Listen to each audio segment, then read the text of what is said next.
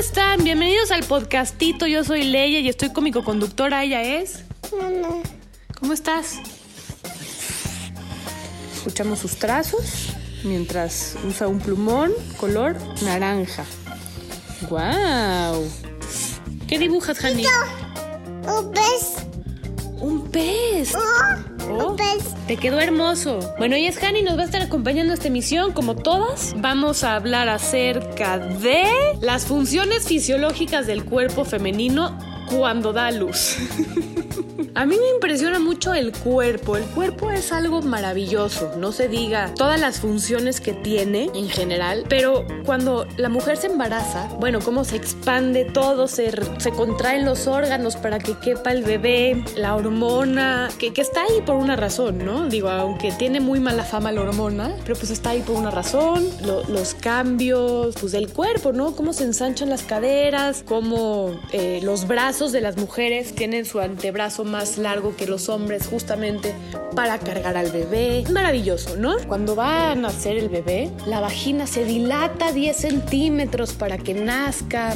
Producimos leche, producimos oxitocina. ¿Y qué pasa? Toda esta inteligencia del cuerpo vale un poco cuando no se cancelan las funciones fisiológicas necesarias para vivir durante la maternidad, al menos los primeros dos años. Por ejemplo, te debería de cancelar el hacer pipí, el hacer popó, el comer y el dormir, porque igual no lo haces bien, lo haces a medias. ¿Para qué están ahí? Nada más hace una corajes de que, ay, no puedo entrar al baño, ay, no puedo dormir, ay, no puedo comer. No se puede hacer nada cuando, cuando eres mamá, porque pues no duermes, ¿no? Tienes que estar pendiente de la bendición. No puedes entrar al baño, sin la bendición, entonces es como, ah, rápido, así, con prisas. ah. No puedes comer, siempre se te enfría la comida. El café siempre está ahí en el microondas. Entonces, ah, cuando abres el microondas para calentar, ay, ahí está mi café. Entonces lo calientas, pero te distraes. Y entonces otra vez se te vuelve a. Entonces, ¿para qué esas funciones siguen existiendo si igual no las podemos hacer? Dos años que se cancelen. Cuando no, igual no lo puedes hacer. Y ya luego que regresen, ya retomamos actividades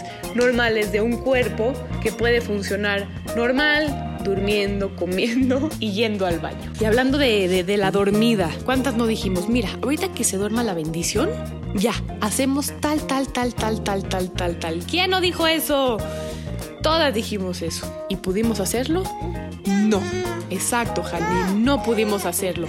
¿Por qué? Pues porque si estamos amamantando no nos suelta el pecho o porque si logramos que se quedara en su camita y salimos tenemos que, uy, no, ¿sabes qué? No, no puedo hacer esto porque primero tengo que lavar los trastes, tengo que recoger la cocina porque si entonces si no, para la comida, si es que estamos hablando de la siesta, se me van a juntar los platos o si es en la noche, pues para mañana el desayuno iba a ser un relajo porque entonces no tengo tiempo, porque entonces tengo que cuidar a la bendición, porque tengo que hacer mil cosas y entonces no acabamos haciendo nada cuando se duerme la bendición, porque además dices, no, ya ahorita en la noche que se duerma ya me pongo a escribir o a chambear o ya no quieres hacer nada más que ver la televisión, echarte al sillón y ya no pensar en nada. Oye, te está quedando hermoso, hermoso tu dibujo. De hecho, le voy a tomar una foto para subirlo al Instagram del podcastito.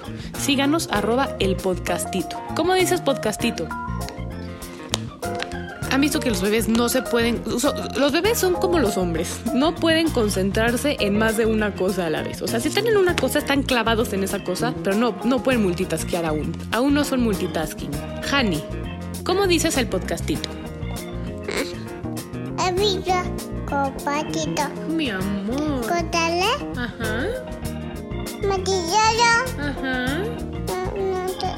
No. No hay. No. ¿dónde está el martillo? Martillollo es el martinillo, ¿no? Martinillo, martinillo, ¿dónde estás?